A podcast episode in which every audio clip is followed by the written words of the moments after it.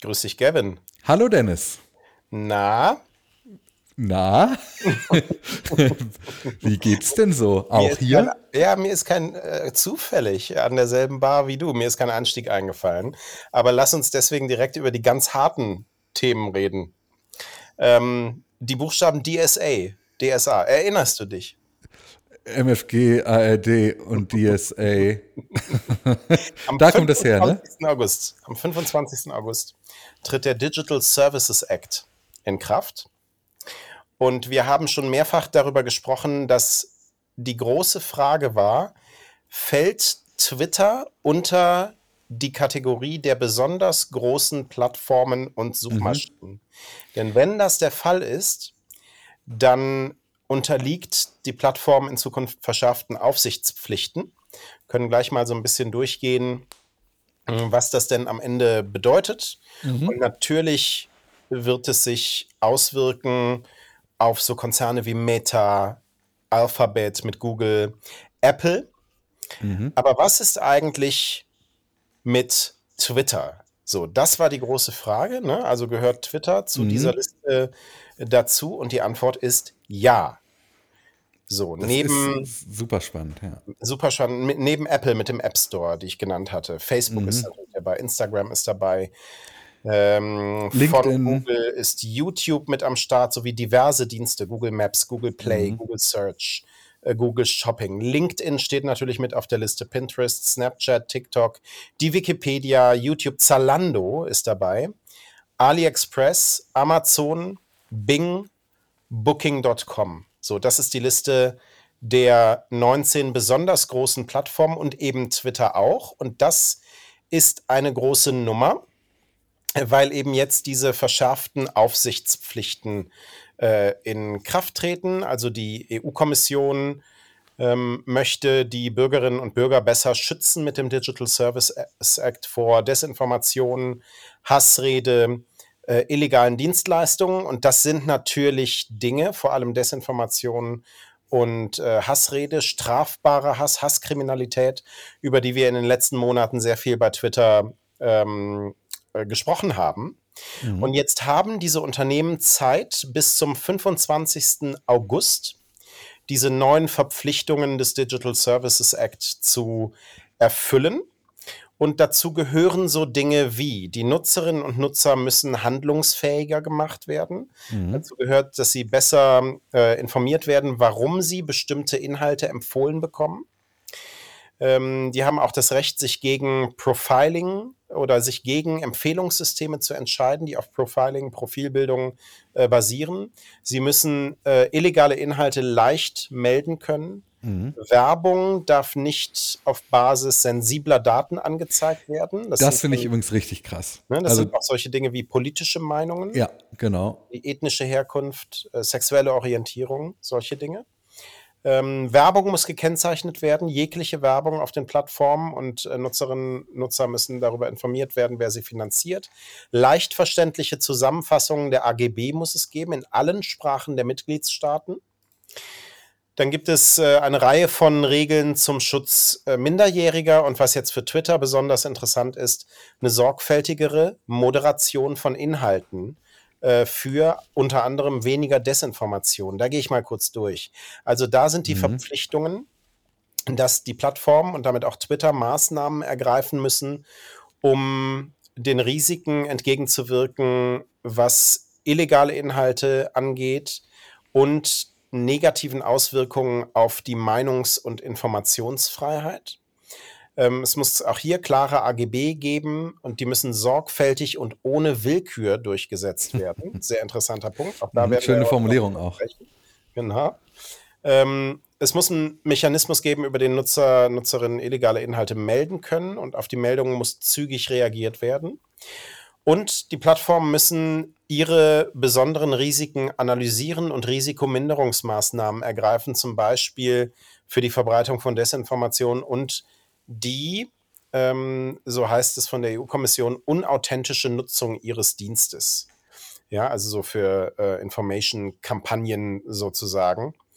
Ähm, und dann gibt es noch ein paar Regeln für ein höheres Maß an Transparenz und eine Rechenschaftspflicht. Also das sind so die Vorgaben, die der Digital Services Act den besonders großen Plattformen und Suchmaschinen macht. Und jetzt wissen wir eben, auch Twitter gehört dazu. Ja, das ist natürlich äh, super krass. Also wir wissen schon, dass Elon Musk ja vor einiger Zeit äh, Thierry Breton heißt er, ne? Mhm. Richtig? Mhm. Ähm, von der EU, dem äh, Handelskommissar. Ja. Binnenmarktkommissar. So, Binnenmarktkommissar, äh, ja schon äh, eigentlich signalisiert hatte, ja, ja, keine Sorge, wir werden uns an die von euch gemachten Regeln halten. Jetzt gilt das äh, zu, zu, bewiesen zu werden, ehrlicherweise, weil jetzt ist der Punkt, wo die EU sagt, okay, liebes Twitter, wenn ihr mit den Großen mitspielen wollt, dann müsst ihr euch auch äh, so verhalten wie die Großen. Und ich glaube, dass ehrlicherweise viele dieser Punkte, die wir da gerade gehört haben, für viele der Plattformen, die da auf der Liste stehen, nicht so ein großer Deal sind wie für Twitter. Also ich ja. könnte mir vorstellen, dass Facebook Facebook mit den Content-Moderationsregeln, mit den klaren Werberichtlinien, mit dem Schutz Minderjähriger, mit all diesen Punkten, über die wir gerade gesprochen haben, deutlich besser umgehen kann, weil sie einfach seit Jahren dies auch schon äh, tun und be beachten, äh, als Twitter, die eigentlich alle diese Punkte, die du genannt hast, in letzter Zeit runtergefahren haben und im Gegenteil eigentlich sogar alles noch, ähm, zumindest was diese Sichtweise hier angeht, ins Schlimmere verändert haben. Ja, und ähm, insbesondere, also unter all diesen Plattformen, die da jetzt genannt sind, insbesondere Twitter, könnte da, wie der Spiegel so schön schreibt, auf einen Konflikt mit der EU-Kommission zusteuern. Der Spiegel zitiert Alexandra Gese, das ist eine Europaabgeordnete der Grünen, ähm, die gesagt hat, ähm, Elon Musk duldet staatliche Desinformationskampagnen aus China, Russland und mhm. dem Iran ähm, auf seiner Plattform. Und Twitter selbst hatte ja, wir haben ähm, letzte Woche noch darüber gesprochen, gesagt, wir wollen so wenig wie möglich löschen. Wir wollen stattdessen, ähm, und auch da haben wir ja schon öfter drüber gesprochen, nur die Verbreitung, ähm, die Reichweite von Tweets einschränken, die gegen mhm. die Regeln der Plattform verstoßen. Und äh, so wäre es natürlich weiter möglich, diese Inhalte auch zu sehen, auch wenn sie nicht mehr die große Verbreitung in den Timelines der NutzerInnen finden. Ähm, und das äh, steht natürlich in Widerspruch zu dem, was die EU-Kommission da jetzt fordert. Ja, so ist es. An Pflichten Twitter auferlegt. Interessant fand ich, dass der Spiegel nochmal darauf hingewiesen hat, es gab kürzlich einen Testlauf deutscher Jugendschützer. Ähm, und da hat Twitter beanstandete Inhalte weiterhin gelöscht. Ähm, das war Anfang April, mhm. dass das ein Thema war. Ähm, aber insgesamt äh, wird dieser Digital Services Act für Twitter wirklich spannend. Ja, 100 Prozent. Ich bin auch total gespannt, ob, also es gibt ja eigentlich zwei Arten, wie sich das jetzt entwickelt und beide Arten sind gestützt durch Aussagen von Elon Musk. Die eine Art ist, wir halten uns an geltendes Recht. Überall, wo es gilt, werden wir das beachten.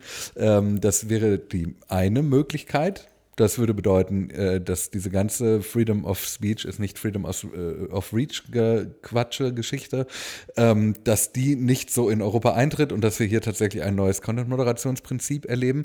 Und die andere Art von Elon Musk ist ja die, äh, dieses, diese pure Konfrontation mit Rechten, die er für sinnlos hält oder auch Verträge, die er für sinnlos hält, einfach nicht, nicht einzuhalten ähm, und es quasi darauf ankommen zu lassen. Ehrlicherweise ist es so, dass dieser Digital Services Act, wenn ich recht informiert bin, ja auch sehr empfindliche Strafen mit sich bringen würde. Und ich weiß nicht, ob Twitter gut beraten wäre, da jetzt ein Risiko einzugehen. Aber wie, wie immer, wir wissen es nicht. Es, es, wird super spannend. Ich bin super gespannt, ob Twitter darauf reagiert, wie Twitter darauf reagiert. Ähm, aber ich bin erstmal skeptisch, was Prognosen angeht eins der Themen auf jeden Fall, die wir so ein bisschen uns auf Wiedervorlage legen müssen. Also eine der, wie, wie ich sagen würde, größten Risiken für Twitter. Ähm, und eins der Themen, die wir uns auf Wiedervorlage legen müssen, weil es eben einfach noch äh, viele Monate dauern wird, bis wir da Ergebnisse sehen können. Ja, total. Also äh, bin ich auch super gespannt. Wir werden das verfolgen auf jeden Fall. So, Thema Was übrigens, ganz kurz, eine Sache, die, ja. übrigens, äh, die man auch berücksichtigen muss, dass hier in diesem DSA auch drin steht, dass die Access zu, ähm, also Zugang zu öffentlich zugänglichen Daten an, an ForscherInnen äh, geben müssen. Äh, und das ist ja auch ein Punkt, mit dem sich Twitter in der letzten Zeit eher so ein bisschen auf Kriegsfuß gestellt hat. Ähm, auch da super, super spannend, ob es bald die gratis API, äh, die EU-API gibt oder, äh, oder nicht. Ja, muss es geben, weil Twitter ja vorhatte, einfach die Wissenschaftlerinnen und Wissenschaftler in diesen äh, in diese Pläne reinzuzwängen, die mhm. sie da jetzt anbieten für äh, in, in, verschiedenen Stufen für die API und sich für Wissenschaftlerinnen und Wissenschaftler ja eigentlich nur der Enterprise-Plan lohnt. Mhm. Wie viel hat er gekostet? 42.000 Dollar im Monat? Ja, ja im Monat, genau. Ja? Ja. Und äh, auch plus, plus Umsatzsteuer. vorsieht, die für die wissenschaftliche Forschung auch einfach nicht ausreichen an Menge, an Daten. Ja, ja. absolut. Es sind übrigens mit Umsatzsteuer wären es übrigens knapp 50.000 Dollar. Ja. Hm, gut, nur der Vollständigkeit halber. So, jetzt Thema Willkür. Thema Willkür, das ist auch irre, ne? Also, wir haben gestern über den Dark-Account von Elon Musk gesprochen und haben den so ein bisschen aus, ähm, ich sag mal, aus Gründen der, der Würde nicht weiter auseinandergenommen, haben gesagt, naja, soll er machen, was er möchte. Jetzt gibt es aber einen Punkt, wo das vielleicht so ein bisschen diesen Bereich auch verlässt, weil es in die Willkür äh, so oder in, in ihrer Willkür so weitreichend ist, dass diese Dark Accounts von Elon Musk auch anderen Menschen ihre Accounts kostet. Ähm, es geht hier konkret um den Fall John Utah. Ich weiß nicht, ob du John Utah kennst. Die meisten Leute werden ihn nicht kennen. Der hat nur 2083 FollowerInnen auf Twitter hat aber, äh, sitzt aber ein bisschen auf einer Goldgrube, denn ja. dieser Twitter-Account hat das Handle at i, also den Buchstaben E. Ach, Und bitte? Toll. Ja, wirklich toll. Ne? Es gibt ja immer mal wieder, dass solche Handles dann auch sehr, sehr, sehr teuer verkauft werden. Ich glaube, es war das Handle. Wir haben schon mal über einen dieser, eins dieser Handles gesprochen, dieser Einbuchstaben-Handles, äh, und haben, glaube ich, in dem Zusammenhang auch über sehr kurze ähm, äh, ICQ-Nummern gesprochen und so. Müssen wir jetzt gar nicht so weit in die Tiefe gehen. Aber das ist viel wert. Ähm, und John Utah hatte das Problem, dass dieser Account gehackt wurde. Und er hat sich an den Twitter-Support gewendet und jetzt verlassen wir so ein bisschen die öffentlich bereitstehenden Informationen, sondern verlassen uns auf unsere, eine unserer Lieblingsquellen, auf Zoe Schiffer, die auch für den Plattformer-Newsletter schreibt. Ähm, und Zoe Schiffer hat herausgefunden, dass dieser Account dem Menschen John Utah entzogen wurde und dass dieser Account nun auch zu Elon Musks Dark-Account gehört. Also der wurde quasi einfach in die Hände von Elon Musk gedrückt mit, der, mit dem Rahmen hier, der Account wurde eh gehackt, mach doch was damit. Ist jetzt die positive Formulierung. De facto war es so, dass Elon Musk gesagt hat, er hätte gern diesen Account. Äh, Twitter gibt mir den. Und Twitter hat natürlich seinem Besitzer den Account in die Hand gedrückt, weil Elon Musk für diesen Account ja auch 44 Milliarden Dollar gezahlt hat. Was sollen sie machen? Das ist völliger Wahnsinn. Ja, das ja. kann man nicht anders sagen. Gut. Schauen wir mal, was er damit so anstellt. Ich, ich will das gar nicht wissen. Also, wenn wir nicht diesen Podcast machen würden, hätte ich den Account, glaube ich, schon blockiert. Einfach weil das, das wird so alberner Quatsch. Naja. Gut, und dann hat Twitter noch einen äh, Transparency Report rausgegeben. Mhm. Ähm, schreibt dazu, ähm, Transparenz ist grundlegend für alles das, was wir bei Twitter so tun. Ähm, und interessanter Satz im Tweet dazu, während wir unseren Ansatz für die Transparenzberichterstattung für die Zukunft überprüfen, veröffentlichen wir heute unseren 21. Bericht mit Daten zu unserer Richtliniendurchsetzung für das erste Halbjahr 2022. Wir haben mhm. noch nicht tiefer reingeguckt ähm, in diesen äh, Bericht, ob da irgendwas sich versteckt, worüber es jetzt wert wäre, noch mal ein bisschen tiefer zu sprechen. Wenn das so ist, hört ihr es noch irgendwann in einer der nächsten Ausgaben bei uns. Aber dieser Halbsatz, ja. während wir unseren Ansatz für die Transparenzberichterstattung für die Zukunft überprüfen, der ist doch ganz interessant. Ja, der ist so, also da steckt das ganze Feuer drin. Also der Report ist langweilig. Es gibt ein paar spannende Sachen, dass ein paar Zahlen hochgegangen sind im Vergleich zum Halbjahr davor, um 30 Prozent die, äh, das, die gesperrten Inhalte beispielsweise. Aber wir reden hier über einen Zeitraum, in dem Twitter noch vorsichtig formuliert, funktionaler war als heute. Mhm. Das ist der Zeitpunkt vor der Übernahme durch Elon Musk. Die Gespräche haben, sind so im April angelaufen äh, und dieses, äh, dieses obskure Versprechen von Elon Musk, das Unternehmen zu kaufen und dieses Angebot, das war alles im April. Das Halbjahr ist geendet Ende Juni wie das öfter mal passiert. Ähm, demnach. demnach war das auch so. Vorletztes. Ja. Ich bin mal gespannt, wann das dieses Jahr endet, deshalb, ja. äh, aber ähm, äh, dementsprechend, der Report ist für sie, an und für sich für uns gar nicht so zwangsläufig spannend. Aber dieser eine Satz, der ist krass. Weil das, was wir ja wissen, ist, dass eigentlich die Herausgabe an, mit, an Regierungen eigentlich auf ein Mindestmaß reduziert werden sollte, die Transparenz der Nutzerinnenschaft aber maximiert werden sollte. Wenn aber jetzt gesagt wird, wir überlegen, unser Transparency Reporting neu aufzustellen und jetzt gerade aber ein existierendes Prinzip für einen Transparency Report existiert, bedeutet das ja eigentlich nur eine Entwicklung raus aus der Transparenz, was aber eigentlich in, in keiner Form in die bisherige Kommunikation passt. Ja. Oder wenn wir es auf die EU beziehen, muss diese Überarbeitung in eine andere Richtung gehen. Kann man ja auch mal sagen, ne? Also da wissen wir jetzt, es braucht Transparenz. Es gibt diese Transparenzpflichten, die der Digital Services Act Twitter jetzt auferlegt. Da, da können diese Gespräche nur in eine bestimmte Richtung laufen. So ist es. Ja. So. Und damit war es das für heute. Nee, stopp. Was? Stopp. Was? Breaking, Breaking News. Also gibt es ein anderes Ende fürs Halbjahr? Oder was? Während wir hier sprechen, hat Elon Musk etwas getwittert. Oh. Ähm, und zwar ähm, sagt er, dass, also sehr verkürzt, es ist jetzt nicht so Breaking News, wie Twitter Daily News es darstellt, aber ähm, es gibt eine D Diskussion zwischen Benny Johnson und ALX, die darüber sprechen, ob Periscope und Vine eigentlich äh, zurückzubringen oh. sind. Ähm, und äh, ALX hat geschrieben, es ist unvermeidlich, beides zurückzubringen. Und Elon Musk hat darauf geantwortet und hat gesagt, some version of them both is inevitable. Also was am Ende bedeutet, dass sowohl Vine Online als auch Periscope in einer abgewandelten Version zurückzubringen ein unvermeidliches Schicksal ist. Ja. Und übrigens Andrea ja. Conway, unsere Lieblingsdesignerin bei Twitter, hat schon darauf geantwortet. Und Fleets? Fragezeichen. Oh Gott. ist, das ist, das ist, also in, in, der, in der Hölle ist ein besonderer Platz frei für die Person, die sich dafür einsetzt, dass Twitter Fleets zurückkommen. Wirklich? Ich habe die ja eine Zeit lang gern genutzt. Ehrlich? Du ja. warst das? Ja. Ich habe ich hab, ich hab den, ich habe es nicht gefühlt, Twitter Fleets. ähm, ich habe aber auch Periscope. Periscope habe ich sehr intensiv genutzt übrigens. Ja.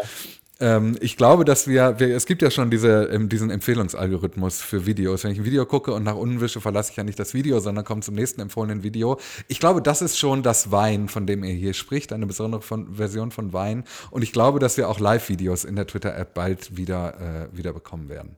Okay. Ja, es ist unvermeidlich. Über weitere unvermeidliche Dienste, äh, die aus der Versenkung zurückkehren, unterhalten wir uns jetzt für den Rest des Tages in unseren Signal Stories und sagen euch bis morgen. Bis morgen.